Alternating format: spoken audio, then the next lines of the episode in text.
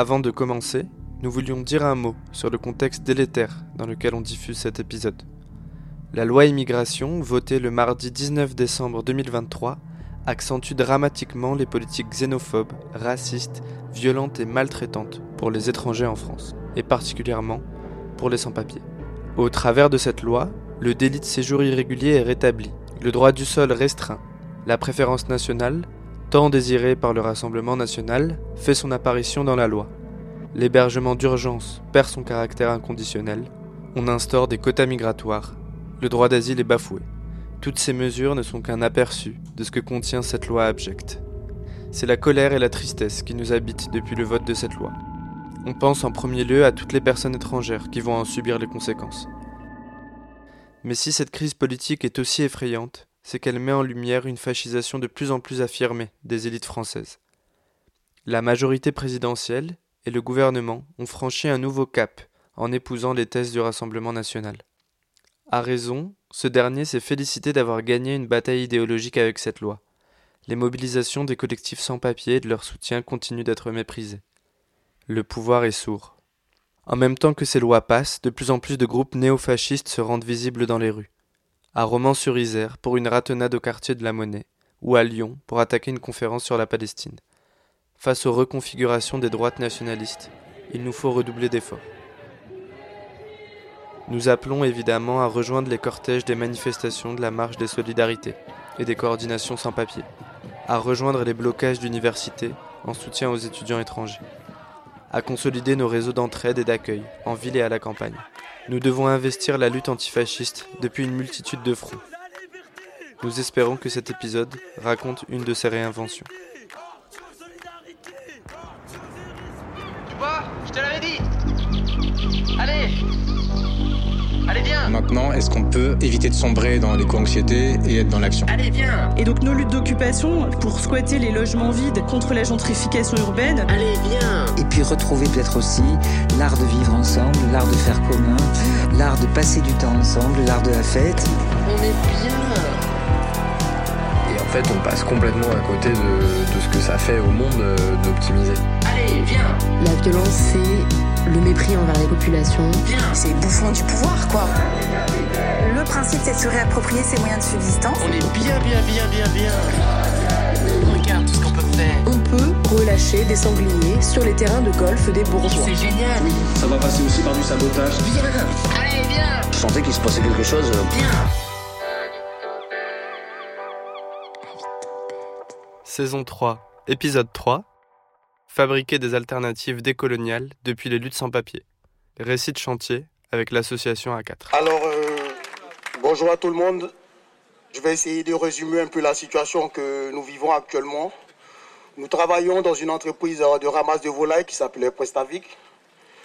Ben écoutez, euh, déjà nous sommes des sans-papiers. Et le mec, qu'est-ce qu'il faisait? Il nous recrute, et il nous promet euh, nous régulariser, s'occuper de tous les papiers et tout ça. Euh, donc, euh, nous travaillons ne connaissant pas nos droits. On se tuait à la tâche et tout ça, euh, alors qu'en fait, le mec, il ne faisait rien, ce qu'on ne savait pas. Donc, là où tout va se déclencher, c'est pendant le premier confinement. Vous savez, on travaille dans l'alimentation parce que c'est la volaille. Donc après, nous, on est fiers. On est fiers d'aider la France parce que là, les gens devaient se nourrir et tout ça. Donc on nous demande de bosser. On dit, il n'y a pas de souci parce que nous aussi, on peut tomber malade. Donc on bosse pendant le confinement alors qu'il y a d'autres entreprises qui arrêtaient de travailler parce qu'ils avaient peur d'être contaminés.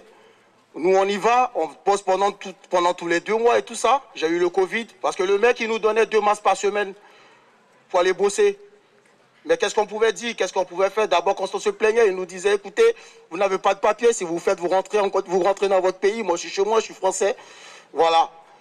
Donc, euh, pour un boulot, euh, par exemple, je vous donne un exemple. Tu dois faire un camion en 1h15. Le mec, il te diminue tout. Il te dit de faire le camion en 45 minutes, ce qui n'est pas normal. Et on nous met la pression. On est en train de bosser. Quand tu as envie d'aller aux toilettes, on te dit non. On te dit forcément de travailler. Tu... Voilà quoi, on a tellement subi.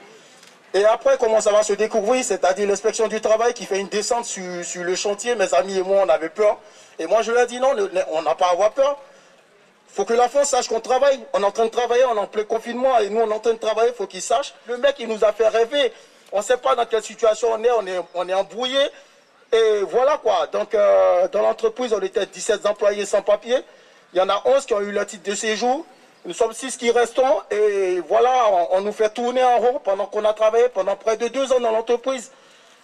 Vous imaginez euh, la mairie de Morlaix qui constate qu'il y a des habitants de Morlaix qui ont eu le Covid, mais on a cotisé pendant près de deux ans à la MSA, ils étaient bien contents qu'on cotise.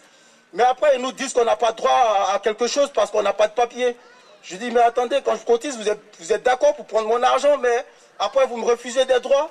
Et je suis là, loin de ma famille, j'ai le Covid, je suis dans ma maison, je suis confiné, je ne peux pas sortir, et rien. L'employeur, il s'en fout parce qu'il dit qu'il est français. Je voulais partager ça avec vous, quoi, en fait.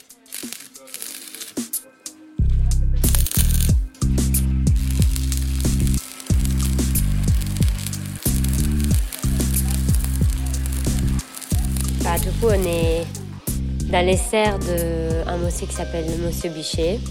C'est 3000 mètres carrés de serre qui était une ancienne pépinière industrielle et qui maintenant est, vide. Il n'y a plus de système de chauffage, il n'y a plus de système d'éclairage de lumière, il n'y a plus de système de pompage de CO2 ni d'arrosage électrique euh, et c'est tout à refaire. Et on reprend euh, ces serres avec une association bah, qui essaie de, comme le dit, comme le dit euh, Habib très bien, d'ouvrir une porte vers euh, l'artisanat et l'agriculture à des personnes qui ont fait le voyage, euh, qui arrivent euh, souvent en France avec plein de savoir et qui se retrouvent un peu coincés dans des villes euh, à faire des jobs pourris ou être exploités. Et qui du coup, pour, pour Idriss, ça a été très important de commencer à ouvrir un lieu qui donne de la force et qui donne de la motive et qui fait sentir les gens en, en capacité de se mettre à expérimenter des nouvelles choses, de se auto-former euh, pour ensuite partir ailleurs, monter leur activité. Un peu type euh, l'école zapatiste, quoi. C'est pas mal, j'y pense maintenant. Et, je trouve ça, et je trouve c'est très stimulant et très intéressant. Et c'est pour ça qu'on a décidé de monter un chantier, de le faire à partir d'un lieu qui aussi euh, euh, symboliquement part de l'agriculture industrielle. Et du coup, on fait des, des bacs hors sol. On est sur du ciment, on doit creuser de la terre d'ailleurs. Et au lieu d'acheter de la terre, acheter des engrais, faire pousser des trucs et les revendre, on doit monter un système circulaire dans un lieu qui n'est pas fait pour ça. Et je trouve ça très stimulant et c'est pour ça qu'on a une équipe qui s'occupe du compost pour penser euh, à la soutenabilité, enfin à la circularité du lieu. Euh, une équipe qui construit des bacs euh, qui sont hors sol mais qui à la base vont être euh, nourris avec de la terre qui s'est construite sur place, euh, à partir aussi de tout un tas de stratégies de fertilisation euh, inventées sur le lieu. On a une équipe qui réfléchit à la température parce que des serres c'est très chaud et ou c'est très froid. Euh, et l'idée c'est pas du tout de pas que pas seulement faire pousser des légumes ici, mais c'est aussi de- d'en faire un espace de vie, du coup une sorte de serre polyvalente. Et du coup, c'est pas mal de réfléchir à comment gérer la température, pas que pour faire pousser des plantes, mais aussi pour pouvoir y vivre. Et ensuite, euh, on a une équipe qui s'occupe d'un système d'arrosage, euh, parce que carrément, on a 3000 mètres carrés de surface euh, dans laquelle on peut récolter énormément d'eau, mais on n'a pas l'espace de stockage pour cette eau de pluie. Du coup, il faut, créer un système de stockage et aussi un système d'arrosage. Et, c'est à travers tous ces types de euh, petites euh, expérimentations qu'on essaie de rendre cette serre euh, pas un lieu industriel, de culture industrielle, mais un lieu de, de, de sou- soutenable en soi, où on peut faire pousser et euh, faire former des gens et faire des trucs cool. En septembre 2023, on était à nouveau avec l'association A4, qu'on a interviewé il y a plus d'un an. Vous vous en souvenez peut-être, dans l'épisode 1 de la saison 2. Son objectif est de créer un réseau de fermes accueillantes pour toutes et tous, notamment pour les personnes sans papier. Ça, c'est ce qu'il a fait avant. Et maintenant, tu vois, il fait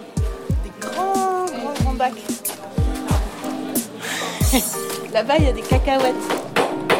Cacahuètes. Comment, comment? Non. Cacahuètes. Cao cao. Tu connais pas? Non. Je sais pas comment on dit en albanais. Je sais pas comment on dit cacahuètes. Des fermes qui seraient capables de prendre en charge les enjeux spécifiques liés à la migration, mais d'égal à égal, comme eux-mêmes le disent. Il y a quelques mois, A4 a récupéré d'anciennes serres en Bretagne pour en faire un lieu d'accueil, d'activité et d'organisation pour l'association. On y a été pour participer à un chantier dont l'objectif était le suivant. Commencer à transformer ces anciennes serres industrielles en un lieu d'activité et de convivialité. à même de répondre aux enjeux spécifiques des personnes migrantes en France. Il s'agit donc de créer un lieu désirable pour toutes et tous, où les possibilités de transmission, d'apprentissage, de travail et de vie digne peuvent s'épanouir pour des personnes à qui l'on refuse cela systématiquement. Pour comprendre cet acharnement à construire des lieux qui peuvent transformer les trajectoires auxquelles la migration assigne, il nous a aussi fallu mener l'enquête et recueillir des témoignages. Quelle est cette vie que l'on fuit, ce travail agricole que l'on subit? Comment les alternatives peuvent-elles prendre au sérieux la question de la migration et de la décolonisation? Le chantier s'appelle euh, De l'héritage colonial à l'habité en commun. Est-ce que tu pourrais expliquer ce titre? Bah ouais, ce titre il a été conçu avec Nico à partir de réflexions communes depuis pas mal de temps et qu'on n'a visiblement pas été capable de, transmettre au groupe. Du coup, euh, à la base, on pensait que l'héritage colonial était à la fois présente dans l'infrastructure, qu'est-ce que c'est une serre, euh, qui est d'ailleurs quelque chose qui a été inventé à partir de l'Empire romain et qui s'est ensuite euh, passé d'empire en empire et qui à un moment, à l'essor de la colonisation, était aussi symbole en Europe de tous les lieux qui étaient conquis à partir des plantes qu'on amenait en Europe, on les mettait dans des serres, on les faisait pousser dans des conditions qui n'étaient pas du coup européennes, parce qu'il y avait plus de chaleur. Bref, je, vais trop loin, mais en tout cas, on, montrait toutes les plantes euh, euh, qu'on avait récoltées dans des territoires qu'on avait colonisés, et on les mettait dans des serres en Europe. Et ensuite, la serre devient, euh, avec l'essor de la grande industrie, devient la façon dont certains pays européens deviennent les plus grands exportateurs du monde, alors qu'ils sont des très petites surfaces, type les Pays-Bas, qui est le plus grand exportateur de tomates. Et du coup, on pensait que l'héritage colonial était à la fois dans l'infrastructure et à la fois dans la façon d'organiser le travail. Et du coup, on voulait mixer parce que tout l'enjeu tout d'A4 est aussi de, dénoncer euh, les conditions de travail des personnes qui, euh, des personnes qui ont des galères de papier et que du coup, cette double croisement de l'héritage colonial et dans l'infrastructure et dans la façon d'organiser le travail euh, pouvait se réinventer dans une serre, du coup, à partir d'un outil qu'on hérite et qu'on doit reprendre et transformer à partir d'un lieu situé qui est un serre et qui a euh, rendre quelque chose de polyvalente et, euh, et, et, commun. Et c'est à partir de l'expérimentation à la, à la tout va, sans, aucune, sans aucune réflexion sur l'efficacité, la productivité et tous ces types de valeurs qui sont absolument omniprésentes si on commence en, en exploitation agro-industrielle dans une serre. Bon, en théorie, les personnes sans papier n'ont pas le droit de travailler en France. Pourtant, les préfectures leur demandent d'avoir travaillé un certain nombre d'années pour prétendre à une régularisation. Car en réalité, les autorités savent que les sans-papiers travaillent. Finalement, leur situation administrative arrange bien tout le monde, et surtout le capitalisme contemporain. Les sans-papiers constituent une sous-classe sur laquelle les appétits des capitalistes s'abattent. La course au papier leur impose d'accepter tout un tas de travaux pénibles, dévalorisants, parfois dangereux. Notre chantier se déroulant en Bretagne, nous avons pris le temps de mieux comprendre le travail agricole pénible qu'accomplissent de nombreuses personnes sans papier. La région dépend largement de ces travailleuses précaires dans les champs de monoculture, les serres industrielles, les élevages intensifs de volailles. Notre chantier, riche des récits et des expériences des personnes concernées, se fabrique en contre-pied de l'exploitation des sans-papiers et tente d'indiquer qu'il faut se positionner sur deux fronts celui, évidemment, de la défense des droits des travailleurs, avec ou sans papier, pour lutter pour de meilleures conditions de travail et de salaire, et pour des régularisations massives. Mais aussi, il nous faut créer ensemble des possibilités différentes de travail et d'activité qui rendent justice au savoir et aux aspirations des gens qui viennent vivre ici. Nos alternatives doivent être à même de répondre aux enjeux de toutes et tous, ou sinon elles failliront. Les amis d'A4 sont allés parler à Ibrahima Diallo, sociologue qui a enquêté pour sa thèse sur le travail saisonnier des migrants en France, lui-même travaillant dans les champs de coco quand il était étudiant.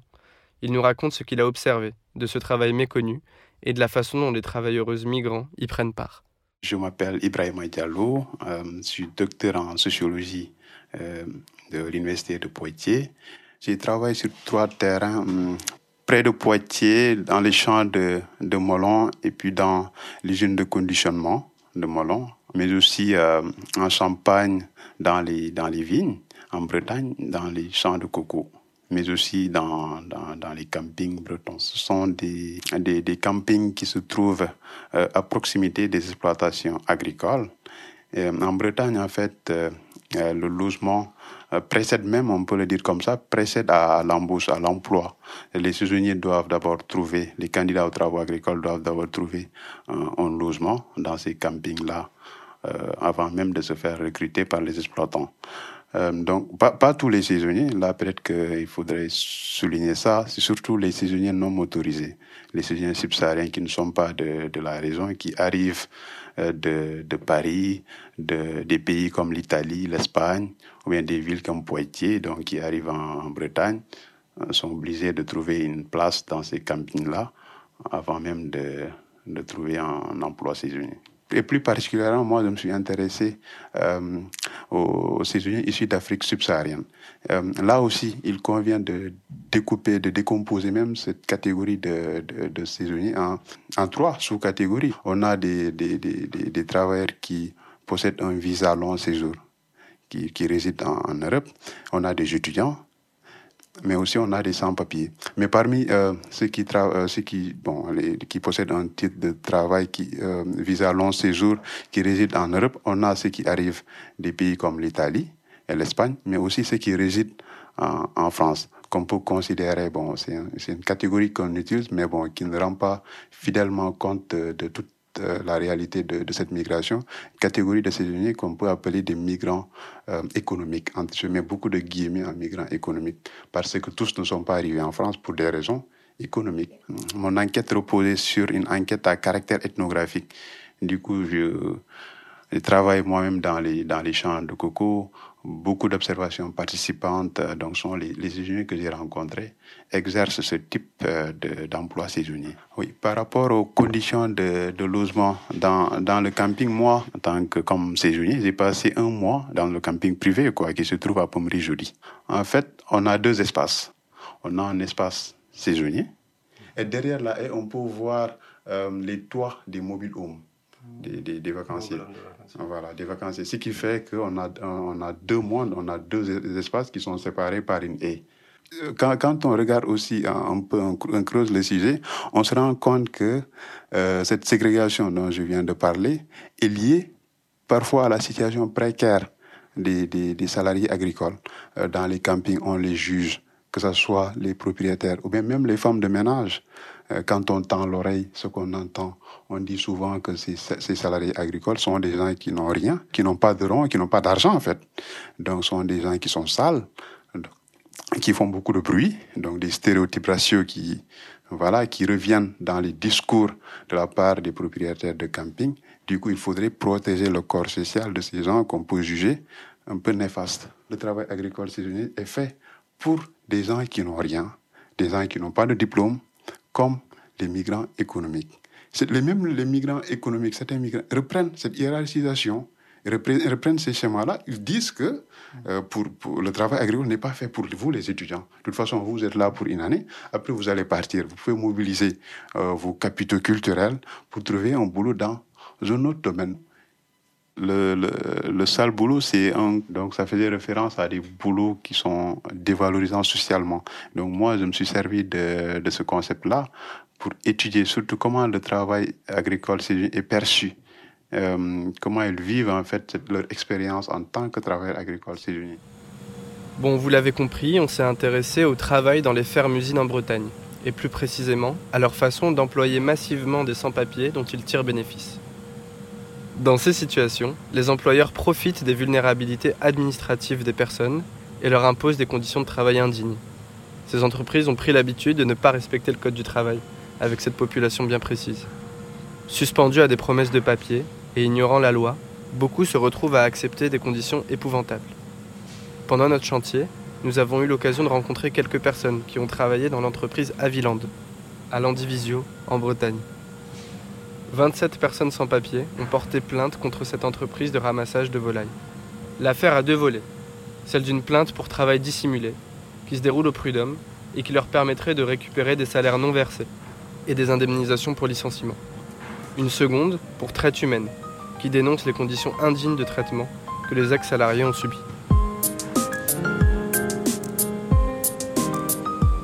moi c'est Claude. J'avais été recruté en 2019. Vous savez, lorsqu'on arrive en France, euh, un sans-papier, son le tout premier rêve, c'est d'avoir ses papiers. Lorsque euh, notre patron, Sasa Villan, nous, nous embauchait, il nous faisait la promesse d'une régularisation parce qu'on nous disait qu'après deux ans, on serait euh, régularisé. Donc nous nous sommes engagés euh, sans réfléchir. dès le début, on ne regardait pas le travail que nous faisions, on regardait la finalité, les papiers qu'on devrait avoir euh, à la fin de, de nos deux ans. Et au début aussi, ce n'était pas...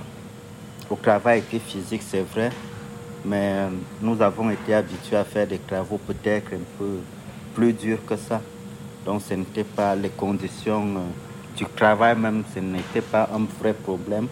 Le problème était dans l'encadrement, dans le temps du travail et les procédures.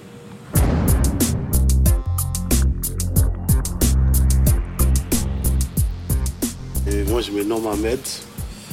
Euh, J'étais en région parisienne. Je fais une dizaine d'années en région parisienne, à Saint-Denis comme. Donc, du coup, le 16 octobre 2008, depuis le 16 octobre 2008, je suis en France. Je travaille en tant que chauffeur-livreur. Je fais un peu partout dans le bâtiment, tous les petits boulots de gauche à droite, jusqu'à ce que. Euh, on va attendre parler de ce monsieur qui propose, il propose aux immigrés de les régulariser derrière. Fait le contrat, il n'y a pas vu de comptable, rien, rien. Il a pris euh, juste mon passeport, c'est ça? Il a pris mon passeport, il a fait la copie, il dit vas-y, c'est fini. Je dis bon, ah peut-être c'est une découverte pour moi, j'ai jamais vu ça. Ben, je vois comment ça va se passer. Donc on commence à travailler comme les collègues l'ont dit. On travaille, on, a, on peut sortir. Euh, chez nous à 2h du matin, rentrer le lendemain à 17h et tu pas à 19h. Des fois, tu n'as qu'une heure chez toi et tu pas. Entre une heure retourner à la maison et une heure partir sur l'autre chantier. Ils vous ramènent sur l'autre chantier direct. Vous restez dans le fourgon, vous dormez, n'y a pas de nourriture, il n'y a rien, vous attendez. Tout ça, c'est pas le trajet, il n'est pas, il est pas, il pas pointé. Moi, j'étais chauffeur. Le trajet aller, quand tu dois aller sur un chantier, tu conduis aller, il est, il est rémunéré, mais le retour, il n'est pas rémunéré. Tu conduis aller-retour, tu as sommeil, tu ramasses comme tout le monde, tu tiens la vie de neuf personnes à mer.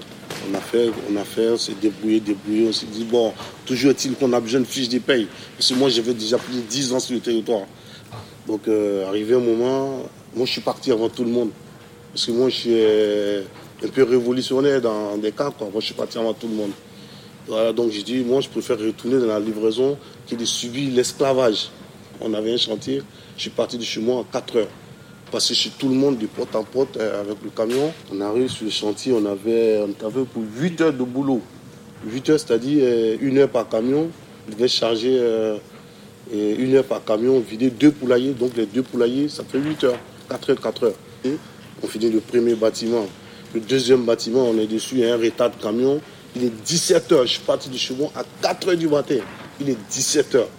Le monsieur ici permet de faire un planning. Donc euh, à 17h, il envoie un en pause, je fais mon téléphone, je joue avec mon téléphone et je vois il a ramené un planning. Il me dit à 19h, j'ai un autre chantier, des canards. Et à 22h, j'ai un autre chantier. Je, l'appelle, je dis euh, Daniel, s'appelle, c'est nom Daniel. Et Daniel, excuse-moi, mais là, je suis trop fatigué. Le chantier de 19h, je ne peux pas le faire. Laisse-moi faire le chantier de 22h. Pour moi, il a accepté. Il m'a rien dit. Pour moi, euh, s'il ne me dit rien, c'est qu'il a accepté. Il ne m'appelle pas pour me dire oui, tu es puni. Parce que lui, c'était comme ça. Quand il refuse, tu es puni, tu ne travailles pas. Malgré que tu as un contrat CDI avec lui, tu n'es pas payé. Tu es payé que quand tu travailles. Donc euh, je me réveille chez moi à 21h, je m'apprête. J'arrive devant chez lui, je l'appelle, je dis Daniel, je suis là, renvoie-moi la clé, je vais parti au boulot, il a dit non, rentre chez toi direct. Rentre chez toi. Je dis mais pourquoi? Il dit eh, parce que tu as refusé le, chantier de 19h. Je dis eh, Daniel, oh, ok, dans ce cas, si je rentre chez moi, malgré tout ce qui va se passer, même si je vais mourir de faim en France, je vais crever de faim, mais je ne travaille plus.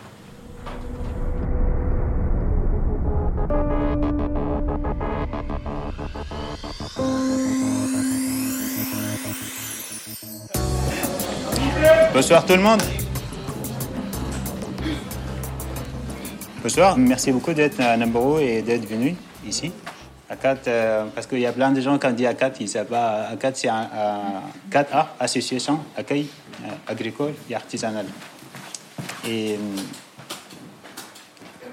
en fait, on a fait euh, ces petits documentaires parce que c'était en discussion avant la création des associations qu'il y en a qui ne croient pas qu'en fait, il y a la possibilité de euh, créer un assaut et avancer, qui disent toujours en fait, c'est pas possible. euh, pour nous, euh, les personnes sans papier, c'est tout est compliqué et on peut pas avoir le lien avec les campagnes et c'est très compliqué quoi. Du coup, c'est une idée de un de notre collègue qui s'appelle Bako, peut-être vous allez le voir dans, dans le petit documentaire, qui a dit ben, en fait c'est mieux qu'on fasse un petit documentaire comme ça on pourra euh, montrer euh, euh, les autres collègues en fait il y a la possibilité on pourra le faire. Et du coup on va vous laisser regarder la petite documentaire et on viendra après pour discuter avec vous et présenter plus large l'objectif de l'assaut. Et aussi le chantier qu'on a ici à Lannion cette semaine. Mais t'auras la, minimum la pression juste de ta colonne d'eau, quoi, c'est ça Oui, c'est ça. ouais. C'est pas énorme. Non, justement. Mais c'est ça le truc, c'est que s'il faut un diamètre plus grand pour que euh, Ah, pour pas avoir c'est- de perte pas de avoir quand, une- Ouais. quand, quand on est un diamètre plus petit, ce sera en pression du coup. Oui. Mais sauf que la pression, alors on n'arrivera pas à rentrer en pression avec du juste, juste la, la colonne d'eau qui est Ouais. dessus, tu vois. Mais sur- au début, tu as des gros diamètres et après, à la fin, tu mets des plus petits diamètres euh, quand Oui, tu oui. arrives au niveau du goutte à goutte. Oui, ou- c'est ça. Ouais. C'est c'est plus par rapport. au- ouais. le tuyau euh, principal ici. Et qu'après, tu as des petites ramifications là. Ça, c'est les allées, tu vois, de, entre les bacs. Et donc, on peut plus trop marcher. Quoi. Bah, sauf si tu mets genre proche. Si tu colles les gros tuyaux au bac et que tu fais genre juste une entrée de petit qui vient Ah ouais, goûter. ok. Et tu mets genre un gros tuyau proche de chaque bac. Et du coup, t'as encore genre tout cet espace entre les bacs euh, pour pouvoir circuler quoi. Ouais, ouais. Ouais. Avec la notion aussi de.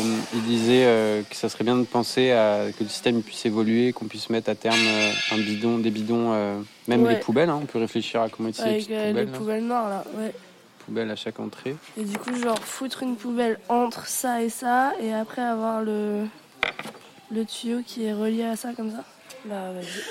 Bah, la jeunesse de l'assaut, en fait, c'est de commencer entre des copains 2020 ou 2021, après la Covid, euh, discuter de la problématique. En fait, il y a beaucoup de gens qui arrivent ici en Europe. euh, en France, il y a beaucoup d'immigrants qui arrivent ici euh, avec euh, leur bagage de savoir euh, soit cultiver la terre, soit euh, travailler dans l'artisanat, ou soit ont des des qui ne sont pas connus ici en France.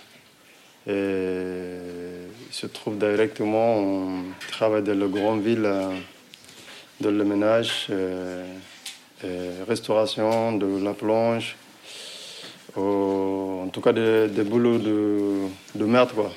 On a commencé à réfléchir sur ça et après on s'est fait inviter sur le premier rencontre de reprise de terre à la ZAD de Notre-Dame. C'est là qui est le constat qui est sorti. Il y a beaucoup de paysans qui vont partir à la retraite.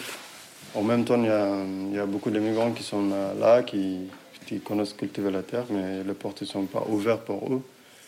Et c'est là le- on, vit- on dit qu'il y, a- un travail à faire ici. Quoi. Donc c'est pour ça qu'on rencontre aussi des gens qui, qui travaillent dans la lutte paysanne et tout ça, qui proposent bah, euh, avec Tariq et notamment, qui, on a fait visite sur la ZAD, on dit pourquoi pas, on va pas commencer par des voyages en quête et à identifier les, fermes accueillantes euh, en France pour puissent peut-être euh, à développer un réseau d'accueil et essayer d'accompagner des jeunes euh, administrativement et euh, la vie. Quoi.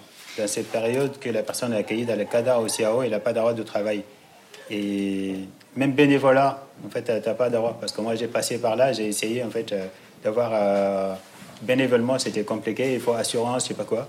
Et en fait, la personne, quand elle arrive, tu as traversé la Méditerranée, je sais pas quoi, tu as plein de problèmes euh, dans ta tête et t'es euh, bah, du coup, tu es accueilli aussi dans un, dans un, dans un CADA ou centre d'orientation qui n'a pas des activités et tu n'as pas le droit de sortir. Et en fait, c'est énorme. euh, De... C'est comme tu es dans une prison. Et en plus, euh, ça va durer un an à deux ans, comme ça, sans avoir des activités, sans avoir des dawas, tu étais là, tu sais pas quoi faire.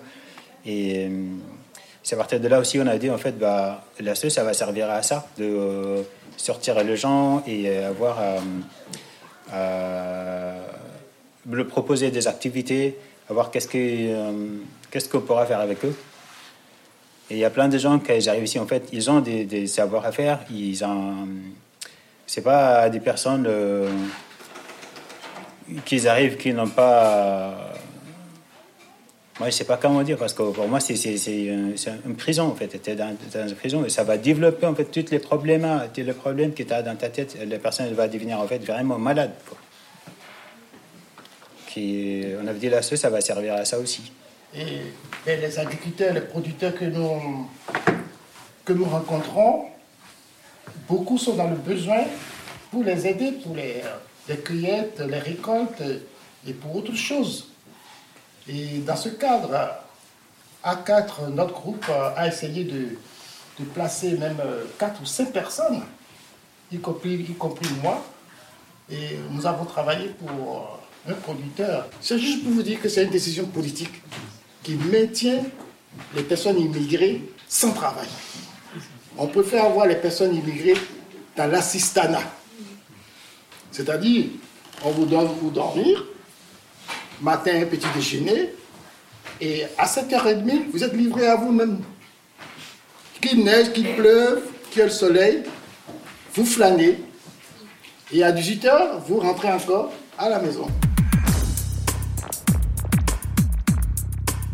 Suis intéressé aux relations internes de solidarité au sein même du groupe saisonniers. Ça peut être, par exemple, le fait de cacher euh, la situation administrative de quelqu'un quand on sait qu'il est sans papier, qu'il travaille avec les, papiers de, quelqu'un d'autre.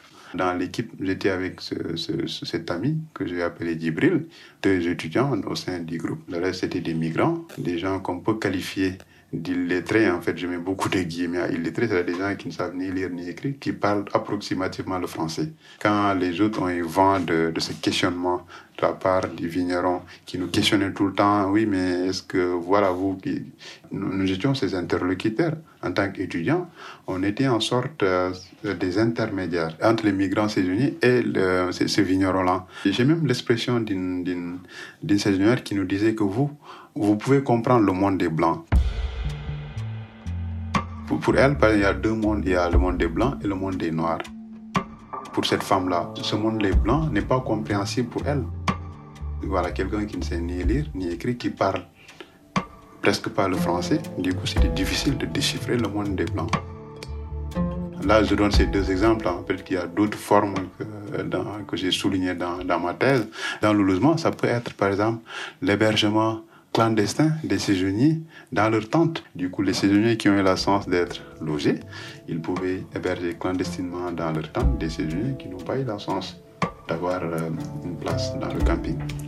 C'est un groupe social qui est invisible par rapport aux ouvriers de l'industrie. Mais pour les chercheurs, euh, au-delà même des chiffres, ils donnent d'autres raisons qui peuvent expliquer l'invisibilité des, des salariés agricoles. Ce n'est pas par exemple, un travail qui se fait sur l'année, c'est sur une, courte période.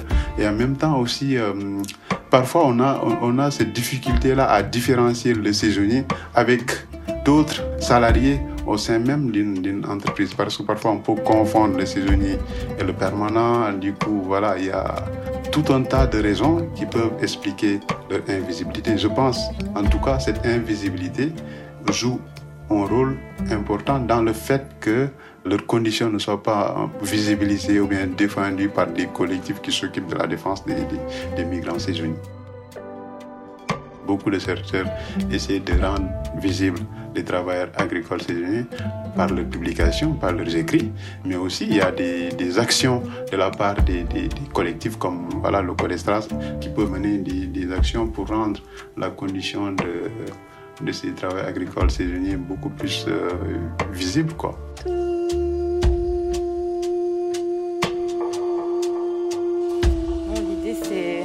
d'aller voir les, les lagnonnais, lagnonnaises pour, euh, pour aller traquer pour la soirée de samedi ici.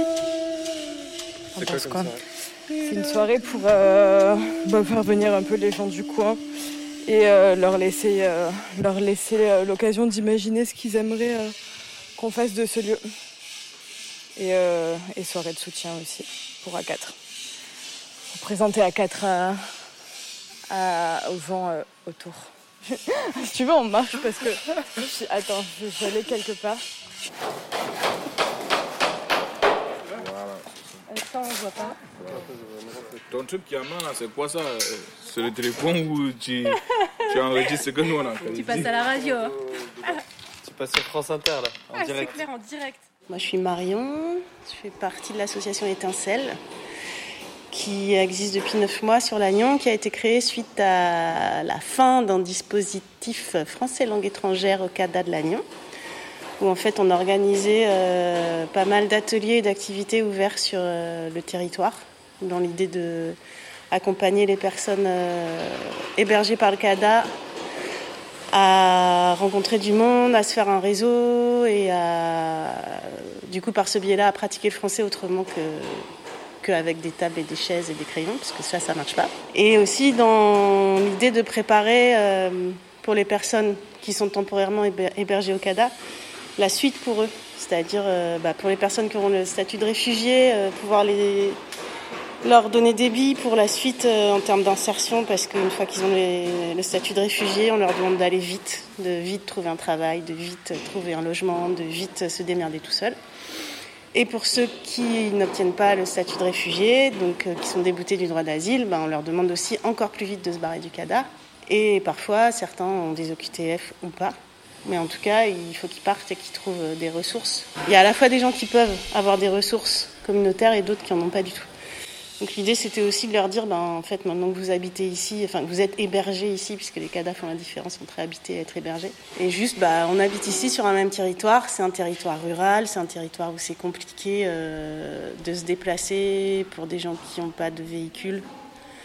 Euh, parce que les transports en commun, c'est très merdique à Lannion. C'est un territoire où culturellement, euh, c'est euh, des ingénieurs qui ont monté Alcatel, enfin qui bossent chez Nokia, Orange, machin. Donc il y a un haut niveau social, quoi, pour certains. L'ambiance, on va dire, sociale sur Lannion s'en ressent, parce qu'il n'y a pas énormément de choses en termes de lien social, de d'entraide, si ce n'est ce que font les associations, euh, qui se cantonnent quand même du coup, entre guillemets, à de, de l'aide matérielle, ce qui est essentiel, indispensable, etc.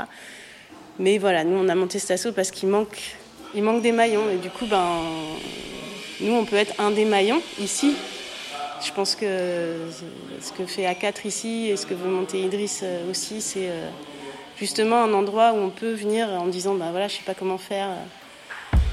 Et j'ai besoin de rencontrer des gens qui vont pouvoir me dire qui aller voir pour comprendre un peu mieux comment je dois faire, que ce soit d'un côté ou de l'autre, hein, du côté de, des personnes précaires ou des personnes qui veulent aider. Enfin voilà.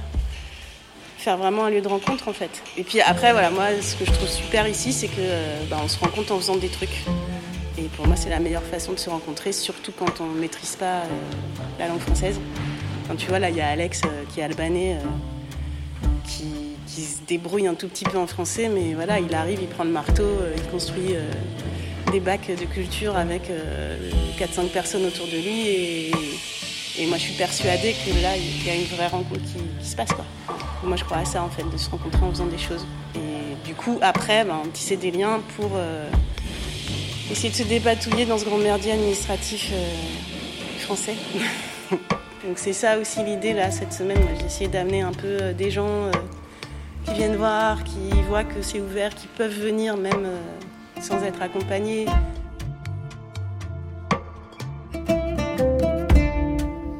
Euh, moi, je suis Sandra, Sandra Barrientos Callamullo. Je me viens utiliser les deux euh, noms de famille de, de, le côté de mon père et de ma mère. Et malgré que Barrientos, c'est de la colonisation, mais on a, mon père, il est Barrientos Mamani. Et, Mamani, c'est notre euh, nom de famille euh, ancienne. Et Callamullo aussi. Et Kaya, euh, ça veut dire quelque chose qui commence. Et Muyu, c'est un peu la spirale au cet mouvement. Donc voilà. Et Mamani, c'est une sorte de faucon, une sorte, oui, de la famille Mamani. Oui. Pourquoi amener ici un peu de chez nous? Je sens que c'est un peu être part d'une rencontre d'une rencontre ancestrale, on peut dire, d'une rencontre de lutte aussi, parce que ici, il y a aussi une mémoire ancestrale, il y a aussi un parcours euh, historique de lutte de, de les cultures euh, autochtones. Jusqu'aujourd'hui, on a les Bretons, on a l'Occitan, les Catalans, les Euskera, donc euh, il y a tout ça ici. Et hum, je trouve que c'est un peu oublié, dénié, presque méprisé. Ce qu'on a présenté hier, c'était le film autour à la lutte contre la, la mine de lithium et c'est l'extractivisme. C'est pas que d'aujourd'hui, ça vient de plus loin, ça vient de l'époque de l'invasion la, de en 1492. Et ça a commencé l'extractivisme chez nous. L'extractivisme euh, et la massacre de tous euh, les, les êtres vivants, pas que les humains. La connexion entre les documentaires qu'on a présentés hier, c'est justement la place et comment on habite ici, en la Terre. Et je pense que via, vers là-bas, il y a quelques pistes qui nous peuvent aider à vivre autrement. À 4, euh, dans mon expérience, c'était euh, d'abord il y avait une logique du réseau. Donc c'était un réseau à niveau, euh, hexagonal pour l'instant, au niveau France. Et des fermes collectives, etc., des lieux associatifs, des lieux solidaires qui pouvaient faire les liens entre ça et la réalité des personnes qui sont en difficulté administrative avec sans papier, peu importe. Et voilà. Et, donc, il y avait cette idée du réseau. Mais il y a eu plein de discussions euh, au sein de 4 et à un certain moment, on, s'est rendu compte, les copains se sont rendus compte que pour faire un réseau, il faut aussi s'ancrer dans certains lieux. Et, et c'est pour ça que euh, parfois il y avait cette impression que ouais, euh, on était en train de faire plein de contacts, plein de voyages enquêtes, connaître plein de lieux, mais il n'y avait pas un lieu d'A4 donc euh, un lieu où A4 pouvait aussi accueillir, où ça pouvait aussi être une porte d'accès pour toutes les toutes les réseaux. Et, c'est pour ça que Idriss, je pense qu'il a décidé aussi d'investir ce lieu aussi en Bretagne pour avoir un peu un lieu où, où et commencer à, construire un réseau à partir d'un point d'ancrage. Ça ne veut pas dire que ces lieux répondent à tous les enjeux d'A4, carrément, non Ça pourrait être un espace qui fait un peu la première rencontre, qui permet la première rencontre avec des gens qui après, par exemple, puissent, euh, être envoyés à d'autres euh, noyaux euh, partie du réseau. Et ça veut dire créer un espace qui permet des rencontres. Un espace qui aussi est attractif pour des gens qui peut-être ne circulent pas forcément, par exemple, dans des milieux militants, des milieux de lutte, qui sont un peu extérieurs à, ces, à ce circuit-là et donc, il faut envisager un espace qui permet ce type d'accès à ces gens-là. Première possibilité, c'est carrément un espace qui offre du travail ou du travail dans certains moments. Et donc, les gens qui n'ont pas accès au travail, qui ont des difficultés pour, euh, pour soutenir euh, leur, vie matérielle et tout, peut-être ils vont pouvoir, ils vont vouloir venir ici parce que c'est un espace qui offre un peu de travail, un peu d'accès à ça. Mais ce n'est pas que le travail. Il y a aussi, par exemple, euh, la formation dont Idriss euh, parle euh, toujours. Et la formation, ça veut dire que cet espace peut devenir aussi une petite école de diverses choses. Non?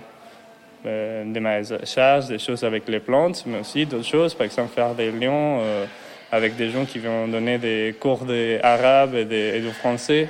Et ça permet un peu de circulation là-dessous, ou d'autres types de métiers.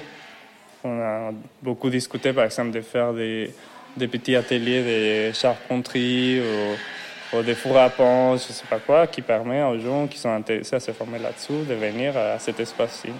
Qui permet aussi plus de circulation des gens et des gens hétérogènes aussi. Carrément, il y a un intérêt aussi à que ça devienne aussi un, espace de réflexion et un espace politique, non? Mais euh, un peu l'enjeu, c'est pas rester dans, les boules euh, et les circuits euh, militants classiques français. Et précisément parce qu'il il y, y, a un pari de transformer, de permettre l'accès à d'autres gens qui n'appartiennent pas à ces espaces-là de façon habituelle. Et comment est-ce que ça s'insère dans un contexte plus large de la lutte un peu contre euh, l'exploitation du travail détaché ou contre euh, ce type de choses. Bah, il y a diverses hypothèses. Non? À quatre, en train de faire euh, un travail, par exemple, d'enquête dans des milieux agricoles où il y a des travailleurs saisonniers, où il y a du travail détaché, pour commencer à repérer et faire un, ouais, voilà, un travail d'enquête sur les conditions de travail de ces personnes-là, parce qu'il y a beaucoup d'informations qu'on n'a pas. Il y, a, beaucoup de bouches-oreilles, il y a beaucoup de choses que les travailleurs connaissent très bien, mais il n'y a pas une systématisation de, ces, de, cette info. Et donc, euh, il y a un premier travail d'enquête pour connaître la situation, connaître son situation qu'on ne connaît pas. Et à partir de ce travail d'enquête, on est en train de discuter bah, de diverses stratégies, de par exemple les rapports de force. Euh, il y a des hypothèses de penser à la, constitution d'un syndicat ou à la constitution d'un réseau qui est médiatique pour dénoncer certaines choses, etc. Et, enfin, il y a les lieux en soi, il, il est il en soi une alternative à euh, autre modèle de production, c'est-à-dire l'idée c'est de donner du travail, euh, euh, des, formations, même si on arrive à monter un réseau d'accueil, pour l'instant c'est pas possible ici, mais, mais éventuellement. Et ça pourrait être aussi une porte de sortie pour des gens, par exemple, qui se trouvent dans, des conditions de travail hyper exploitées. Et on va faire l'enquête, on découvre, on parle avec les gens et en même temps, on offre une alternative. Hein, parce que les gens, à la fin, se retrouvent dans ces situations et dans ces conditions de travail parce qu'ils ont besoin de travailler, parce qu'ils ont besoin d'envoyer de, l'argent à leur pays. Et, et donc, c'est pas si facile non plus d'attaquer euh, l'agro-industrie, attaquer ces systèmes-là, parce que même les travailleurs, bah, à la fin, ils ont besoin aussi de travailler de faire de l'argent. Et donc, si, euh, si on est en train de penser, envisager une stratégie contre ça, il faut en même temps envisager une alternative pour ces gens-là, une porte de sortie. Et, et euh, celui-ci, euh, même si ça ne va pas être la solution de tout, ça peut être un petit, un petit aide là-dessous. À Lannion, les activités continuent. Ce premier chantier donnera lieu à diverses suites. L'une d'elles, c'est la constitution d'un pôle fournil et boulange. Première étape, la construction du four à pain, pour continuer cette dynamique d'activité et de formation sur le site. Si vous voulez soutenir cette construction, les camarades d'A4 cherchent à réunir de l'argent. Vous pouvez financer le futur chantier en suivant le lien Eloasso en description de cet épisode. À la prochaine, sur les ondes, dans la rue ou en chantier.